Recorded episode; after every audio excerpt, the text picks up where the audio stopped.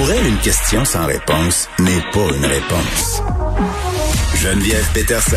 Cube Radio. Juste vous dire euh, que le clan Biden vient de remporter l'État du Wisconsin.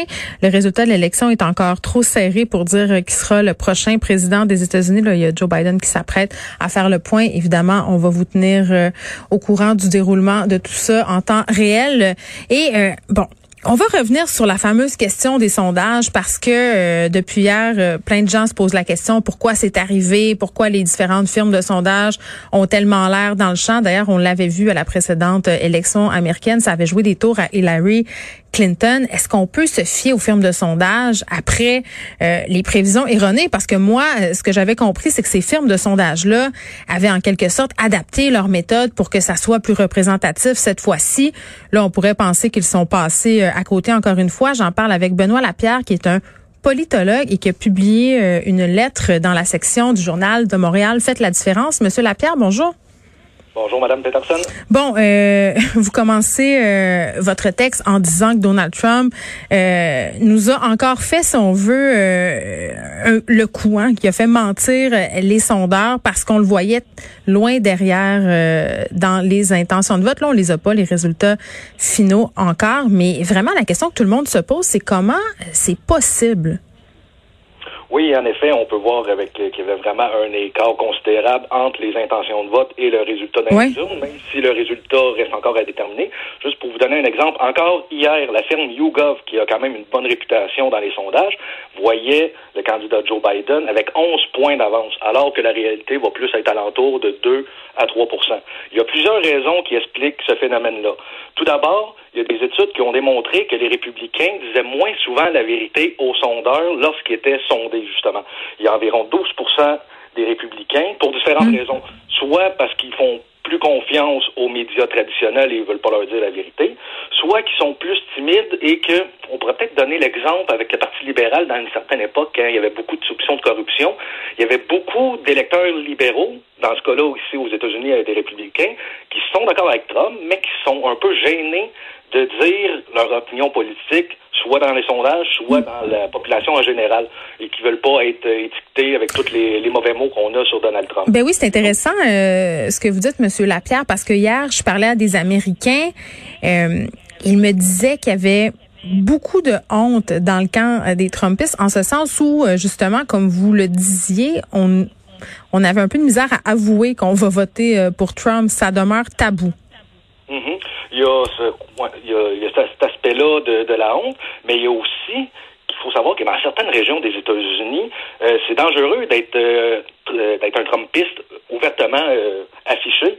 On peut juste donner comme un exemple. Au début septembre, il y a eu un partisan de Donald Trump qui s'est fait tirer dans les rues de Portland et l'enquête a révélé que la seule raison pourquoi il a été tiré, c'était parce qu'il avait affiché sa préférence pour Donald Trump. Sinon, aussi, on peut dire que il y a sûrement des partisans de Donald Trump qui hésitent à, par exemple, mettre une affiche devant leur maison de, faire, de peur de se faire vandaliser, mhm. ou juste, justement, au travail, être, être stigmatisé, être justement le, le Trumpiste de service, qu'à chaque fois qu'il y a une mauvaise nouvelle sur Trump, ben, ça retombe sur, sur la personne qui a affiché ses appuis. Bon, ça, c'est une, euh, c'est l'une des raisons. Euh, il y en a d'autres entre autres, que les républicains seraient davantage mobilisés, sortent davantage votés. Là, on a parlé des, des, Trumpistes plutôt timides, là, mais on parle aussi des Trumpistes qui étaient vraiment motivés. Eux, ils ont vraiment euh, l'écume dans la bouche, ils étaient prêts à aller voter. Il n'y avait rien qui allait les empêcher d'aller mettre leur bulletin. Oui, puis M. Trump les a beaucoup euh, enjoints à, le faire. Là. Il, a, il a essayé de faire sortir les gens le plus possible. C'est adressé à des communautés en particulier. Euh, il a fait sortir le vote, là, en bon français. Parce qu'on peut dire que sûrement dans la population en général, il y a plus de personnes qui appuient le Parti démocrate, mais ces personnes-là sont moins mobilisées, sont moins enthousiastes, notamment mhm. chez les jeunes. On sait que les jeunes sont plus du côté démocrate, mais c'est aussi la frange de la population qui va le moins souvent voter. Donc, oui, peut-être dans la population en général, le Parti démocrate et Joe Biden a un plus grand appui, mais cet appui-là est pas assez fort pour envoyer toutes ces personnes-là mettre leur bulletin dans l'urne. Oui, puis est-ce que le virus a influencé l'élection? Parce que du côté des démocrates, peut-être on a davantage peur de la COVID-19. on sait que dans les rangs républicains, il y a plusieurs personnes qui remettent en doute la validité, la dangerosité de la COVID-19. Est-ce que ça a influencé l'élection? Oui, en effet.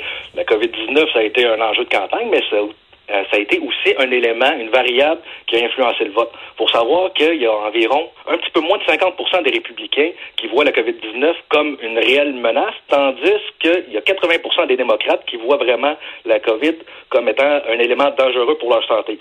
Donc là-dessus, les républicains, euh, des grandes foules euh, devant les bureaux de vote, ça les a fait moins reculer que les mm. démocrates, que des fois qu'il y en a qui auraient pu penser à aller voter le jour du vote, voient une grande foule, ils disent Ah, c'est moins c'est dangereux pour moi, je ne vais pas aller voter.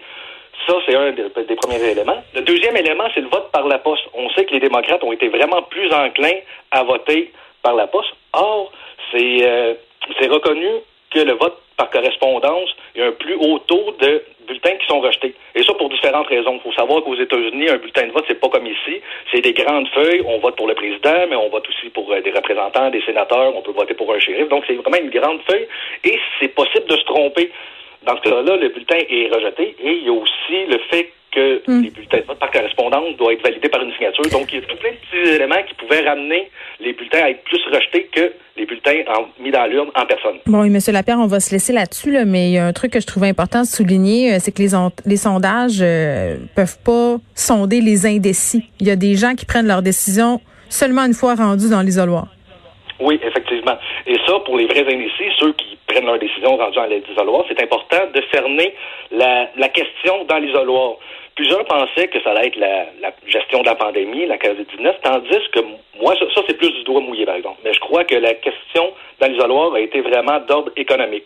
Et là-dessus, Donald Trump a vraiment un bilan économique à défendre. pour savoir qu'encore il y a huit mois, avant que la pandémie frappe euh, le monde entier, les États-Unis avaient le plus bas taux de chômage dans toutes les franges de la population. Et justement avec une grande croissance. Et il faut savoir qu'au dernier trimestre, le troisième trimestre, les États-Unis ont presque repris les, le recul économique qu'ils avaient eu lors de la pandémie. Juste pour dire qu'au troisième trimestre, il y a eu une hausse du PIB de 33 Donc, ça montre vraiment que Donald Trump a, les coups des franches où il est capable de livrer la marchandise pour remettre les, États-Unis économiques sur les rails. Benoît Lapierre, on peut lire votre lettre dans la section Faites la différence du journal de Montréal. Benoît Lapierre, qui est politologue. Merci.